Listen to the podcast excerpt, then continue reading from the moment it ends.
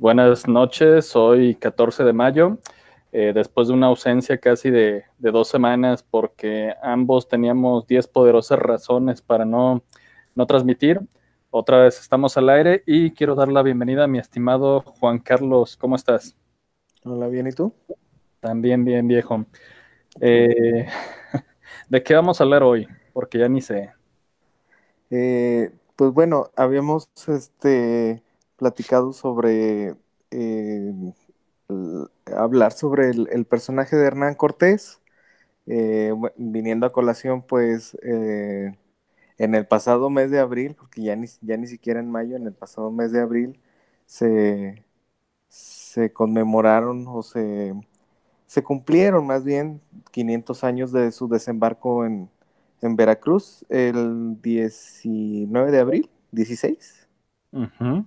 16 de abril de 1519, este, Hernán Cortés desembarca en Veracruz, proveniente de la, de la isla española o de la actual Cuba, hacia, hacia México, en un viaje de exploración. Y este trataremos de hablar un poco sobre el personaje y posteriormente hablar sobre eh, un poco la relevancia de, del proceso histórico de conquista, ¿no? Me parece perfecto y vamos a ver qué pasa. Eh, tú que tienes sangre española más que, yo, ¿quién era Cortés? Ah. Hernán Cortés o Hernando Cortés o Fernando Cortés, como eh, se, le, se, le, nombra en, en la bibliografía, era un, este, pues un, digamos, un español promedio, este, no, no una persona pobre, pero pues tampoco nadie de un estrato muy alto de la sociedad este, castellana, eh, con cierto nivel de, de, estudios, bueno, coincidimos en que eh, posiblemente cursó la, la, carrera de, la abogacía o, de, o del derecho. Algunos dicen que sí, otros dicen que no, pero pues tenía una cierta preparación. Eh, yo me acuerdo de cuando eh, estábamos o cuando veíamos en, en, las reseñas de, de, los libros de texto sobre, sobre Hernán Contés, que era un hidalgo, este, un hidalgo de extremeño o no, pues eh, castellano, ¿no? Este, de todos modos, algo así. ¿Mande?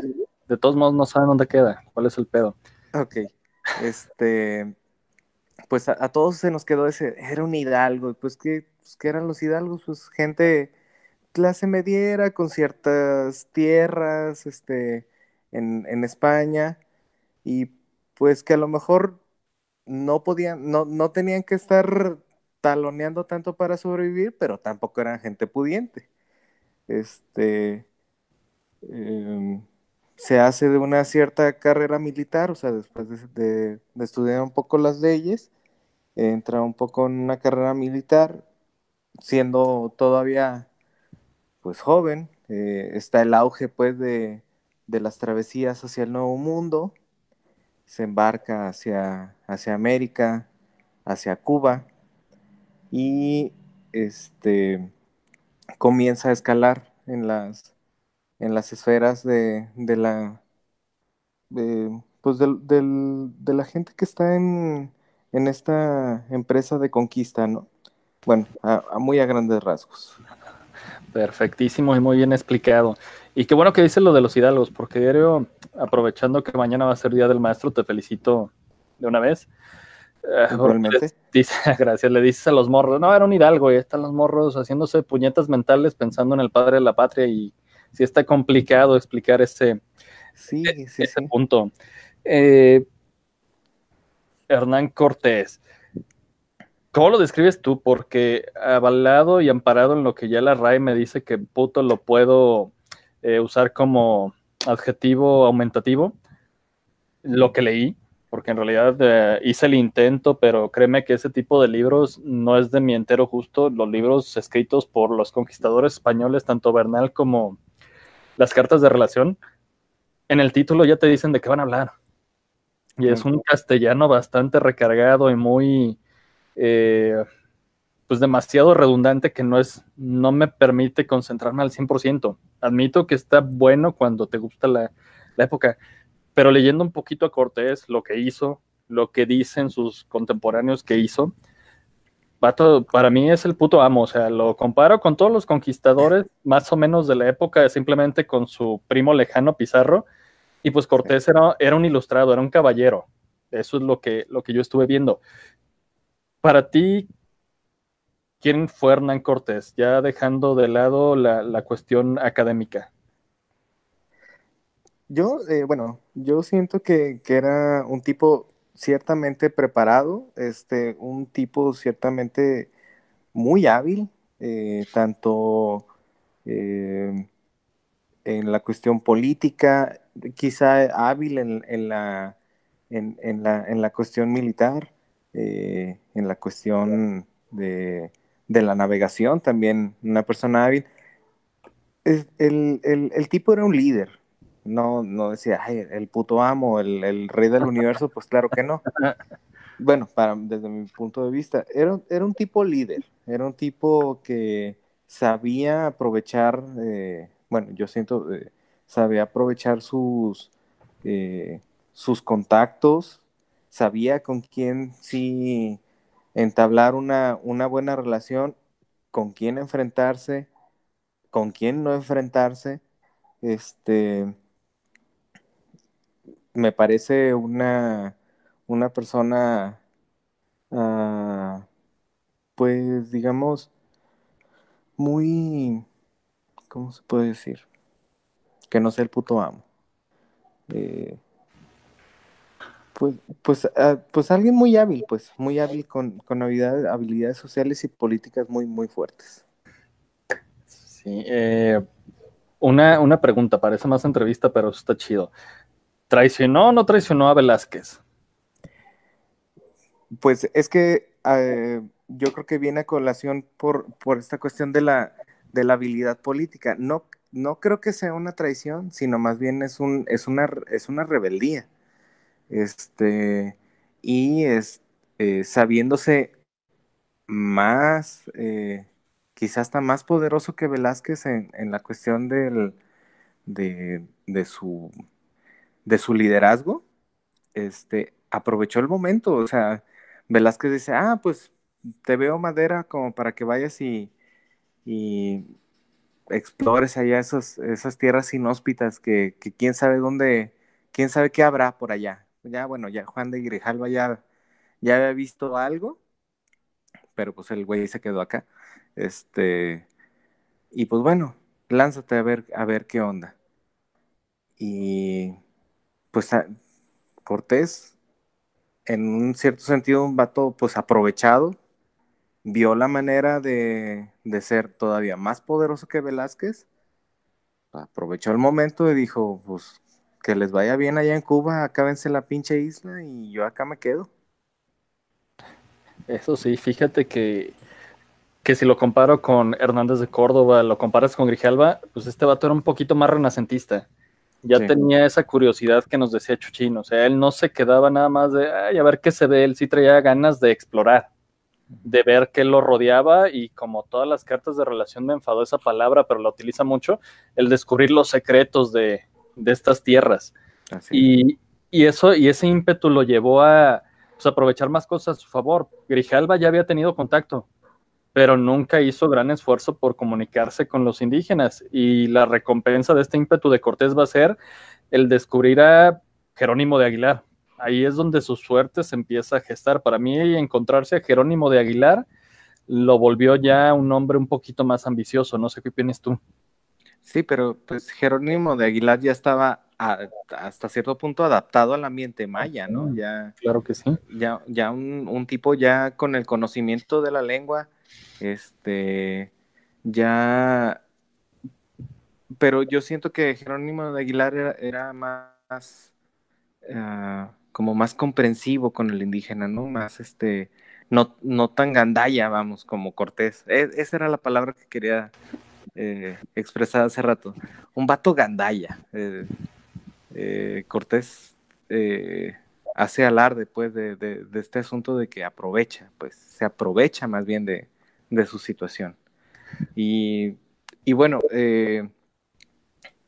aparte de, de, entablar la relación con Jerónimo de Aguilar, yo creo que también esta, esta cuestión de, ir hilvanando alianzas desde la matanza de Zempoala, este, comienza a hilar, a hilar este, alianzas con, los indígenas. Y es hábil políticamente porque comienza a, a dejarles, a dejarles las, su, forma de, de, gobierno, que es el, los señoríos, pues. O sea, no les toca, no les toca por el momento el, la cuestión política. Ah, bueno, tú te manejas así, te voy a respetar, vamos a ver cómo manejas tú a tu gente, pero date cuenta que nosotros somos más poderosos, tenemos armas, tenemos tal y cual cosa, y si te sales del redil, pues te podemos joder. ¿no? Exacto. Exacto, todos esos hoyos legales los utilizaba perfectamente porque él, él, es muy claro en sus cartas de relación. Yo llegué a tal lugar y les dije que vengo de parte de dos poderosos señores, el emperador Carlos V, y pues que van a ser ustedes sus vasallos. Obviamente los indígenas no van a saber ni qué onda y ni eh, Aguilar ni la Malinche van a saber traducir al 100% esa idea, pero él ya también se refugiaba en lo, en lo legal y eso es importante. Y hablando de la cuestión de derecho, que tú eres un poquito más ducho en esto, explícame por favor la genialidad de formar la Villa Rica de la Veracruz, ese ayuntamiento, porque sí lo celebran, que 500 años de la Villa Rica, en clase yo también lo digo, primera población española en México, pero no sabemos transmitir qué onda con esa cuestión, o sea, ahorita están a lo que dan los memes de Veracruz, que son pescaditos, pero no les damos su real valor a estos bueno, la, formación del primer cabildo, del primer ayuntamiento en el continente, pues bueno, ahí habla de una visión, eh, pues, muy fuerte en cuanto a la cuestión política y a la cuestión jurídica. De ahí bien, o sea, de ahí podemos deducir que el vato era alguien letrado, o sea, que sí, realmente sí estudió la ley, o sea, sabía que la importancia de fundar una alcaldía le iba a permitir, si no enfrentar totalmente a, Velázquez, sí ponerle un alto, sí ponerle un, mira, tú estás allá, allá tienes tu, en la isla española tienes, tienes tu, este, tu ayuntamiento, yo aquí tengo el mío, ¿sí? O sea, y no va a ser subordinado tuyo que Velázquez pone el grito en el cielo y no, pues tiene que ser vasallo de la corona, sí, sí, sí, va a ser, soy vasallo de la, de la, corona, pero yo voy a poner mis reglas acá. Siento que esa es la, la, importancia de la fundación del primer ayuntamiento en el continente, aparte del, del, hecho histórico que es, eh, porque en sí, a mí, a mí lo que se me hace, siempre se me ha hecho muy Ah, importante o interesante es que la figura del ayuntamiento o la figura de los cabildos, prácticamente desde ese día o desde ese, desde ese momento, no ha variado gran cosa. Prácticamente no ha variado, no ha variado hasta los ayuntamientos que, conocemos actualmente. Un, una que es el presidente municipal, bueno, un, un alcalde, este, con, con un cabildo, con regidores y con vocales. Eh, pues realmente es el mismo sistema, es exactamente el mismo sistema y, bueno, eh, en ese tiempo eh, a lo mejor Velázquez así como que presa de, su, de su tiempo, pues son, son gente de su tiempo, de, o sea, se, se detuvo, se detuvo a, mandar una incursión más precipitada y más fuerte, quizá. Claro, claro. Eh, ahorita que estamos tocando Veracruz, porque varias personas sí eh, me decían, ¿y por qué tiene que ser precisamente en Veracruz? No sé si tú peines igual que yo, pero es que Veracruz es el parteaguas. Sí, vemos a un Cortés que ya trae otra mentalidad, que quiere conquistar, quiere quedarse ahí, pero el simple hecho de la historia oficial que te diga, ay, voy a quemar mis naves, que no lo hizo el menso de Cruz Azul, pero ya sabemos que no las quemó, sino que las eh, barrenó. El hecho de barrenar sus naves y fundar Veracruz, ahí es el parteaguas de Hernán Cortés, o sea, es donde él le dice a sus hombres, nos vamos a jugar el todo por el todo. o nos morimos o conquistamos, así de sencillo. O, conseguimos algo más. Este, pues ahí, ahí se muestra un, individuo pues visionario, eh, un, individuo inteligente, eh, líder. Bueno, no sé, eh, a lo mejor es, mm, va a resultar una apología esto de, Hernán Cortés y que realmente no, no, debe, no debería de serlo, pero pues, pues para mí es un tipo inteligente. Este, y también tenía la, el, arma de que a lo mejor nosotros lo podemos como más o menos interpretar como, como que es un medio fácil, pero también tiene la, cuestión de la religión, porque como, eh, como persona de, su tiempo, persona del, de la eh, reciente reconquista española, pues el chiste era llevar la palabra de la, de la fe católica a donde, a donde fuera. Y, y a lo que yo eh, estuve leyendo, pues el tipo era muy, muy, este, muy católico, pues muy, este, eh, eh, muy dedicado, pues, a, la religión y sí tenía ese sentimiento, aparte de, de su gloria personal, sí tenía ese sentimiento de voy a llevar la palabra de, de pues, del Papa, no tanto de Dios. Sí, pero a lo mejor lo que nos, los que nos escuchan en directo diferido, porque ya ha habido dos, tres personas que me dicen, sí los escucho, pero me da miedo participar. Órale, eh, no es por alabar a este personaje, pero me acuerdo que en las charlas previas, antes de grabar este programa, yo te decía, es que el vato hasta se tuvo que moderar, era ultracatólico, porque cuando llegó a lo que es esta parte de Isla de Cozumel, lo primero que hicieron a la orden de él fue que cuando encontraron el adoratorio, empezaron a romper estas figuras de los ídolos que tenían los, los lugareños. Pero ya cuando entiende que ya llegó a, todavía les llamaban islas, pero una isla mucho más grande, con una cultura más, eh, con culturas más diversas, se tuvo que morder uno a lo mejor y prefirió la inteligencia y la cuestión política en vez de provocar eh, hostilidad hacia su contra. O sea, eso lo entendió. Nosotros somos 300, 500 españoles. Estos compas son miles. ¿Qué hago? Me la llevo tranquilo, les empiezo a enseñar la crucecita, les empiezo a decir que pues mi señor dice que eso está mal, pero te empiezo a tolerar un poquito la religión, no te la ataco al, al 100%, sino eso se traducía en una pues, segura exterminación de los españoles. Mendigo hubiera diario. No, pues claro, eh, eh, ahí, ahí se demuestra pues eh, su habilidad, pues su, su tacto.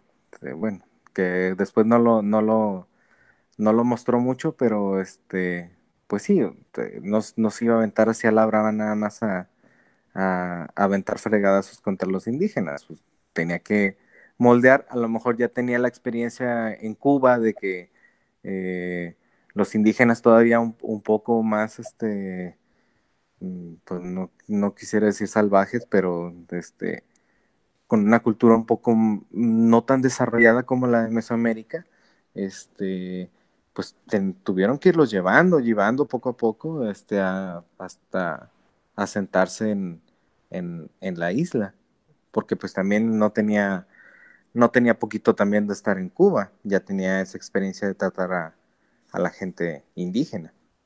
Este, pero pues el, tipo eh, me parece que, pues como tú dices, se, se, aventó al todo por el todo.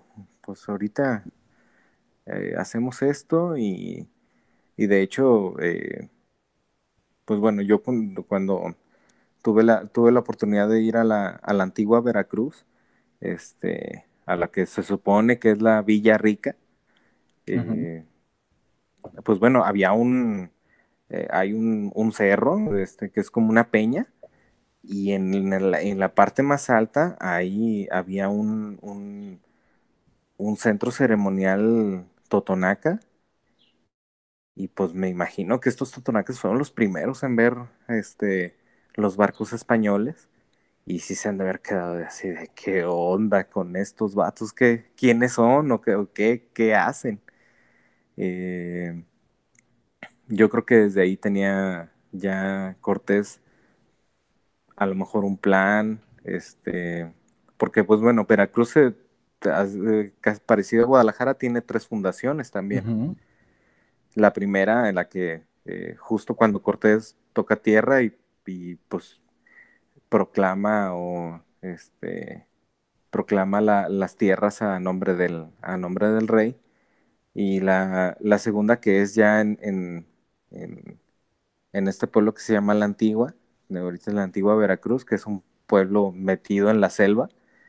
Este, ahí está de hecho la, la pues lo que fue la segunda casa de Cortés, pues que a quien nos oiga, si tiene algún día la oportunidad de ir, que vayan y que lo conozcan, desgraciadamente está un poco descuidado, pero te das cuenta de que los españoles utilizaban cualquier tipo de recurso que estuviera a la mano para este, llevar a cabo sus planes.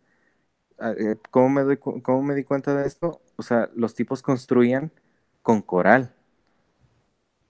O sea, ni siquiera que destruyeran las, casas indígenas, que serían pues, de, de paja, me imagino pero no sé en qué tipo de, qué tipo de, manera de construcción este hacían como una, tipo argamasa y el coral o las, las piedras de coral las utilizaron para, para hacer muros. Y de hecho, pues en esa, en la, en la, en la casa de Cortés, todo un muro así completo se ve de puro, eso es puro coral. Y, yo sí me quedé así impresionado de que, wow, pues estos fulanos, cualquier cosa que, vieran a la mano era, era motivo para construir o para hacer algo. Y por supuesto que a lo mejor los indígenas se quedan así como que, ah, estos sí traen, sí traen otra cosa, pues, o sea, o a lo mejor vienen muy decididos, no sé. y sí, te digo, y es más, hasta en estas fundaciones de Veracruz se ve que el vato era gandalla porque las mismas crónicas te dicen que con él venían un tal Montejo, que sí, muy poderoso para allá, para Yucatán, y venía un tal Portocarrero, que era señor feudal, allá en Medellín, de donde era eh, Cortés. Y como él sabía que eran eh, velasquistas y que le podían hacer sombra, pues para cuando movieron Veracruz a la antigua, cuando vieron, no, aquí está medio feo, nos puede llegar la marea, los mandó a ellos. ¿Saben qué? Búsquenme un lugar chido para volver a restablecer Veracruz pero en lo que ustedes no están, hago el ayuntamiento. Y pues obviamente el alcalde voy a ser, el jefe de justicia era, ¿verdad? Él, iba a ser, iba a ser él. ya lo alabamos mucho. Era, cruel o no era cruel, compadre? Pues me imagino que sí, o sea, como, como, como líder, como, como un tipo hábil políticamente hablando, pues en algún momento tuvo que, tuvo que ser cruel, este, queriendo y no queriendo. Y yo creo que la mayor parte de las veces queriendo. Este, lo que nos han contado siempre la, historia oficial es que era un tipo, pues, sin escrúpulos. Eh, que todo lo, o sea, lo que hacía o lo que pretendía hacer era o sea, si algo se interponía en su, en su camino, pues lo tenía que quitar. Este, y pues bueno, eh, pues es parte del asunto también político. es que no llega a ser, a, ser político sin eh, poniendo los escrúpulos por, por enfrente, la verdad. Yo no lo, yo no lo percibo tan cruel tanto así como nos lo quieren vender aquí en México, que eso vamos a hablar un poquito más adelante, porque por ejemplo, en esta cuestión, cuando manda barrenar los barcos, pues obviamente hubo un intento de motín de las personas que le eran leales a, Diego de Velázquez y trató de convencer a la mayoría pues de que aguantaran O sea, ¿saben qué? Pues vámonos hablando como gente madura y arrepiéntanse. Pero obviamente sí tenía que dar un escarmiento a los, a los cabecillas. Eh, un tal Pedro Escudero y Diego Cermeño los ahorcó, porque eran los principales eh, auspiciadores de esta, de esta rebelión. El frailecito, que se llamaba Juan Díaz, lo perdonó por el simple hecho de ser fraile. O sea, le dijo, ¿sabes qué? Te pasaste de lanza, pero pues tú eres hombre de Dios, compa. O sea, a ti te perdono, pero te voy a traer checado. Pero también traía, bueno, perdón. no, no, no, no, Continúa. Y por lo último que, vi, ahorita te dejo hablar, es que el piloto, uno de los pilotos que traía, porque recordamos que el principal era Antón de, de Alaminos, el vato que ya era veterano en esto, un tal Gonzalo, ah, Gonzalo de Umbría. Unos dicen que le va a cortar las patitas, pero el problema es que eso no cuadra. Otros van a decir que le cortó los dedos los pies, porque en la crónica de Bernal Díaz del Castillo encontramos a este Pedro de Umbría que llegó a Tenochtitlán. ¿Cómo? No sé, pero llegó. O sea, era como ese meme de los Simpsons, o sea, era cruel pero justo. No sé cómo lo percibas tú. Pues como Jerjes. Exacto. Es un Dios generoso. Es un Dios generoso. Sí, pues, pues ahí está eh, eh, todo, todo líder, todo, todo este, bueno, se oye muy, muy acá, muy mesiánico el asunto. Este, eh, los políticos tienen, tienen que hacer cosas de este tipo. Bueno, pues, en aquel tiempo pues era ahorcar gente y cortarle los pies y lo que tú quieras. Pero ahorita se llama de otra manera este, acusarlos de peculado y todo ese tipo de cosas para que los metan a la cárcel. Este, pero pues lo tenía que hacer, lo tenía que hacer, si no, pues el, el, motín iba a crecer, este, no iba a haber manera de que cumpliera su, su plan, ¿no? Este, bueno, lo, lo, lo, que iba a decir, este, eh, Bartolomé de, Olmos también viene con él, ¿no? él sí llega, llega con, Cortés. Aquí a lo que yo leí es el como el que atemperaba, pues él era su, su como su conciencia. Este, y pues yo siento que a lo mejor a este, a este otro fraile que perdona, pues a lo mejor la intervención de Olmos fue así como que no me lo yo sé que está del otro lado, pero pues yo aquí te lo apaciguo, este, para que me ayude, pues me ayude en la, en la cuestión de la, eh, pues en, la, en, la, cuestión religiosa, quiero pensar. Eh, este, pero pues bueno, eso de, de, de, de, hacer, justicia o de, o de poner en un poner un alto al, a la al, motín, pues habla también de una cierta, pues de una cierta crueldad. Pero pues bueno, es parte del tiempo, es parte de, pues del uso y de la costumbre, vamos. Exacto, de esos valores que no se debieron de haber perdido. Perfecto, mi estimado. Eh, hoy no íbamos a hablar de, conquista como tal, ya hablaremos después de qué le pasó a los aztecas a la mujer en agosto, pero sí queremos tratar, me había comentado la inquietud de qué onda. Y por eso el título de la, de la transmisión de hoy. ¿Nos arde o ya nos vale la conquista, Juan? Porque es una pregunta que siempre me he hecho y estoy muy confundido, porque yo veo a los morros que no les gusta la, historia, eh, pero cuando llegamos a este tema se prenden. O sea, no, y es que nos quitaron y esto, el otro, hay otros como que les da igual. A mí me da, eh, no me da igual, pero no me, no me siento ofendido pero nuestro Dios Supremo, cabecito de algodón, eh, Robespierre eh, Obrador, pues ya ves que mandó pedir disculpas a nuestra majestad Felipe VI. Entonces, para ti, ¿te ofende? ¿Te da igual? ¿Qué onda con esta cuestión de la, de la conquista aquí en México? Mm, bueno, si, si como, ahora sí que como historiadores nos ofendiera un suceso histórico como la conquista, pues estamos fritos. Este, la verdad es de que tenemos que verlo desde un, desde un punto de vista en el que es un, es un hecho eh, histórico, es un, es un hecho eh, eh, que, que genera, generó todo un paradigma, pues generó todo un, un parteaguas, como, como dices tú, en, la cuestión de la formación del mundo. Es que ni siquiera es, eh, es, muy egoísta pensar la conquista como un asunto nada más de nosotros, este, porque es, desgraciadamente eh, la, historia oficial no, nos ha hecho eh, pensar, a lo mejor no literalmente, pero sí nos ha hecho pensar como que el asunto de la conquista es solamente de nosotros, cuando es un asunto de, yo siento que de, importancia mundial, entonces, eh, eh, es el conocimiento del mundo.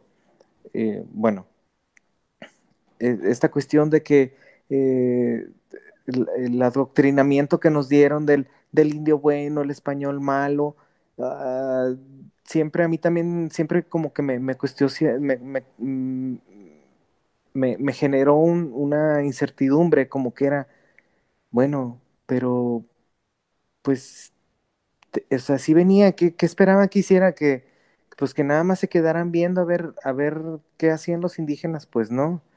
Eh, por supuesto que los indígenas inmediatamente, eh, yo creo que como a los tres días que los vieron, este, se dieron cuenta que estos no eran dioses ni por, ni por ningún lado, o sea, pues eran tipos normales, era, eran personas. Eh, porque también la, onda esta de, en, la historia oficial, pues nos dicen que los indígenas tardaron meses este, para darse cuenta que no eran dioses. Pues eso no es cierto. Moctezuma era un pendejazo. ¿Mande? Moctezuma era un pendejazo, según la CEP. Sí, Moctezuma era un, era un, era un, era un nango, pero pues también presa de su tiempo, un tipo supersticioso, un tipo este, muy, muy apegado a, las, eh, a las enseñanzas religiosas este, de la Toltecayo. Y pues yo, yo la verdad es de que siento que tanto unos como otros pues tienen claroscuros. Este, Moctezuma también cuando se dio, cuando se dio cuenta del asunto, este, pues también echó, echó la lámina, pues eh, le echó a, la, gente encima. Eh, ya muy tarde, pues ya porque la gente hasta se lo echó a él, se lo echaron a él. Este, pero, pues Moctezuma también, también un tipo pues precavido, un tipo inteligente. Bueno, pues primero vamos viendo a ver quiénes son, qué hacen, de dónde vienen eh, también demostrando una cierta cultura, pues un tipo culto. Medio taimado, pues bueno, ni modo, este, ya nos tocaba. Pero, pues bueno, y me estoy, es que es el problema. Cuando hablamos de los indígenas, nos incluimos. Pero cuando, pero cuando hablamos de los españoles decimos ellos, o sea, no, no, son, no son parte de nosotros. Cuando sí son parte de nosotros, este, pues son, son parte de, de nuestra de nuestra cultura, nos guste o no, o sea, eh, buenos o malos, como sean, pero es, parte de, lo, este es el resultado, nosotros somos ese resultado de, ese proceso, histórico. Este, mm, volviendo a, tu pregunta, pues, pues, sentirme ofendido sería, sería algo, pues, hasta cierto punto inocente, así como que, ay, me siento ofendido por la conquista. Pues claro que no. Y ni estoy, y ni, no estoy totalmente de acuerdo con la cuestión de la disculpa, pero tampoco los españoles tienen que ponerse así, es que ¿por qué vamos a pedir disculpas? no pasa nada, relájate.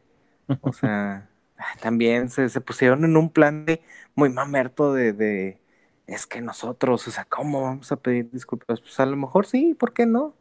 No pasa nada.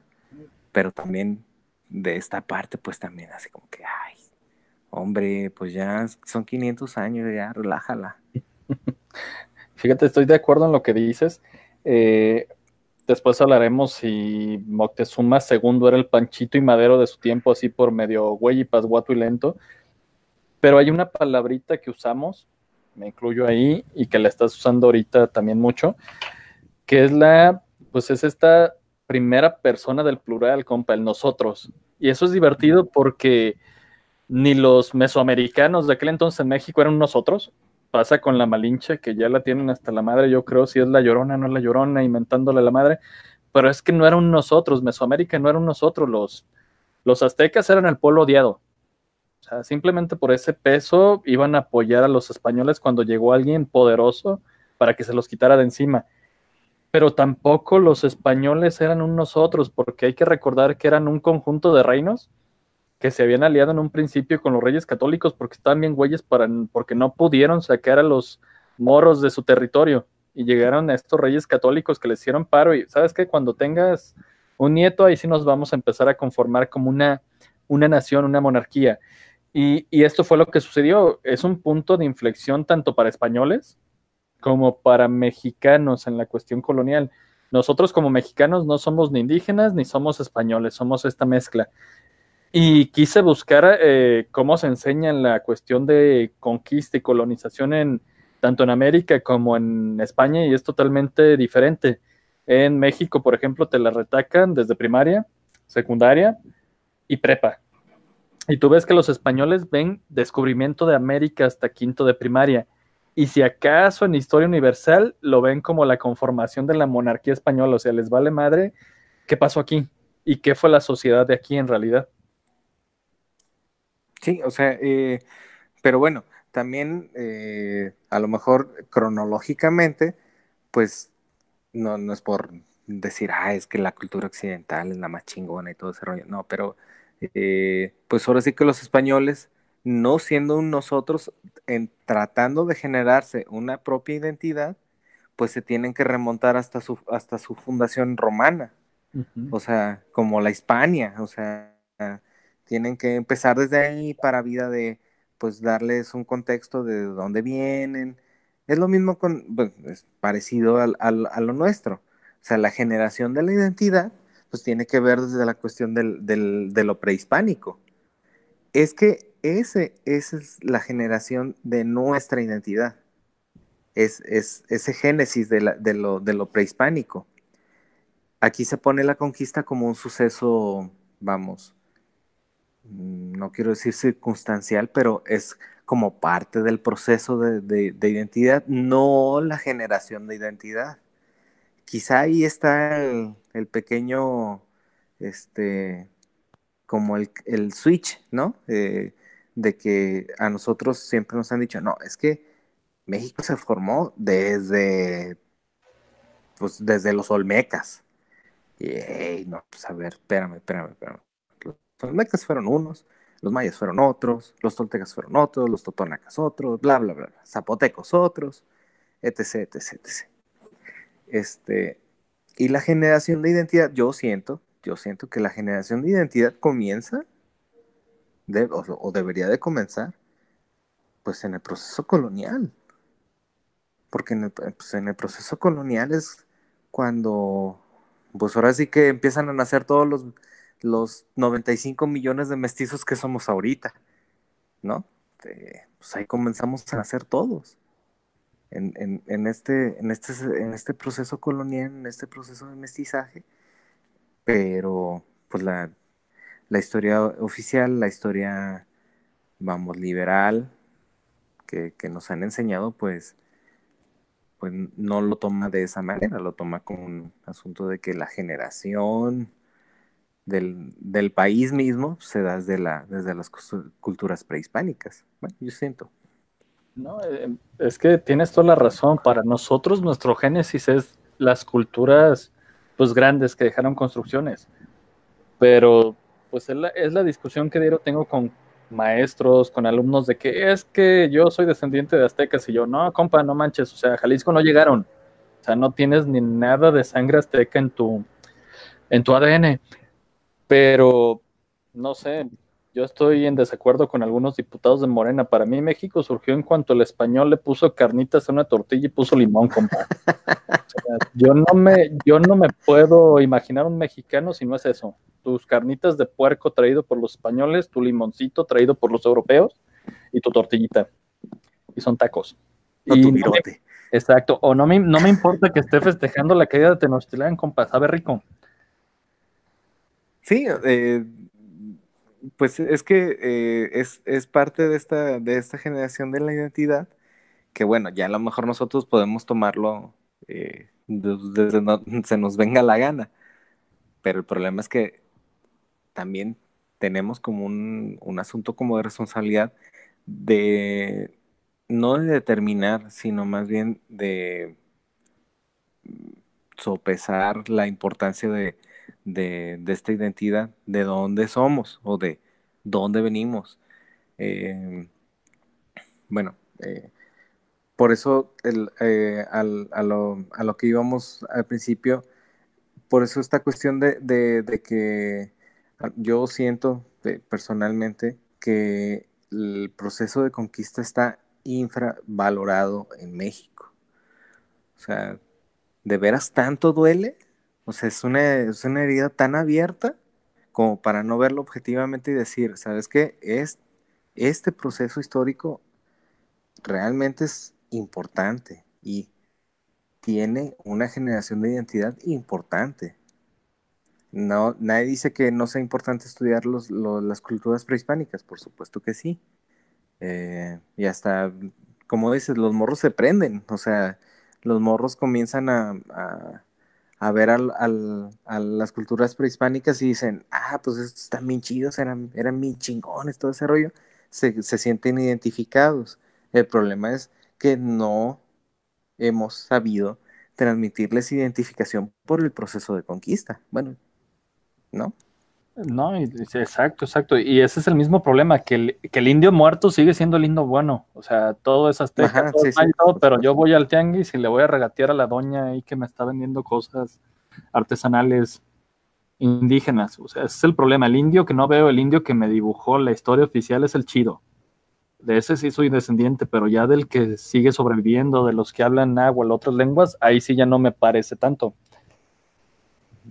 Sí, eh, los hemos desaparecido. Como sociedad mestiza hemos desaparecido al, indígena, que pues también eh, las corrientes indigenistas de que es que eso somos nosotros, bueno, a ver, a ver, a ver, tampoco, tampoco, tampoco. no somos ellos. Exacto, a mí no me sale vello facial, pero no soy indígena. pues no.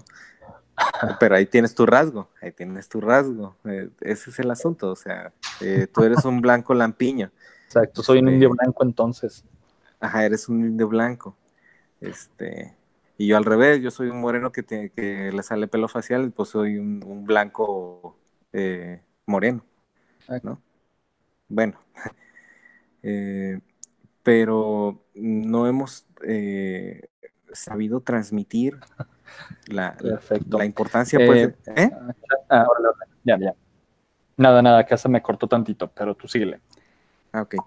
Este, lo, que decimos, no hemos sabido transmitir la importancia del, del, del proceso histórico de conquista, que a lo mejor también yo siento que se le infravalora o se subestima por lo rápido que es porque pues el, proceso militar es muy rápido.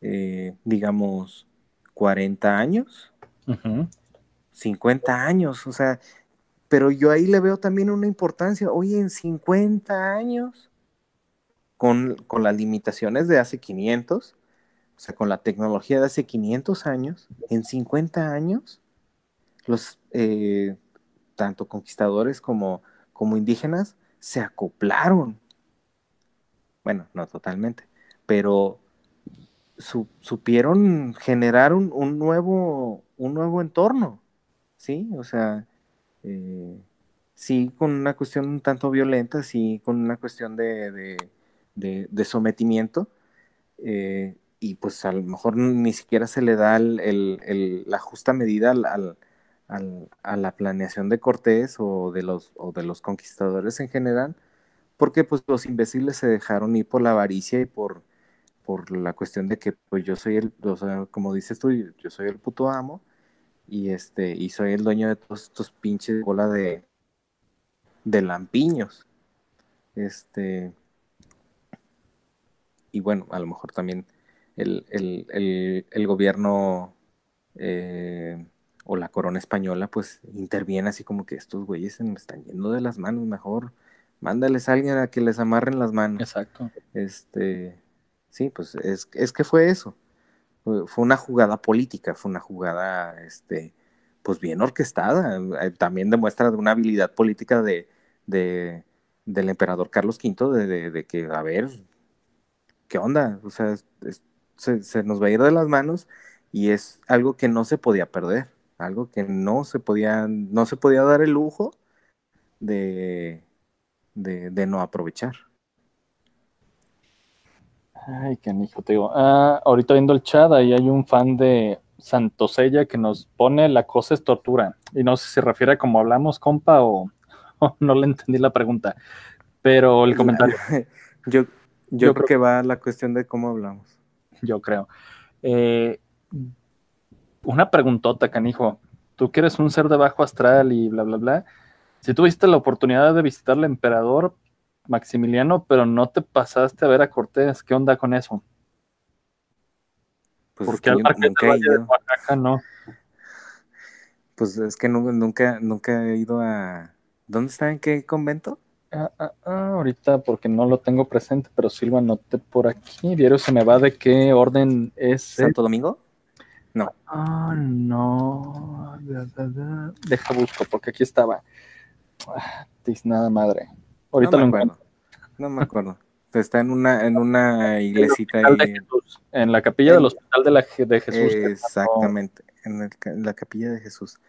Pues nunca me acuerdo. Nunca me acuerdo de ir a, a visitar al, al, al genial conquistador, dicen las, las crónicas. Es que ese es el Este- problema, ¿no? De las figuras medio que nos dan vergüenza diario, pues sí están ahí resguardaditas, pero no tienen esa propaganda en realidad. Por ejemplo, esta Iturbide que nunca, las veces que he ido a México, nunca he ido a ver a nuestro primer emperador.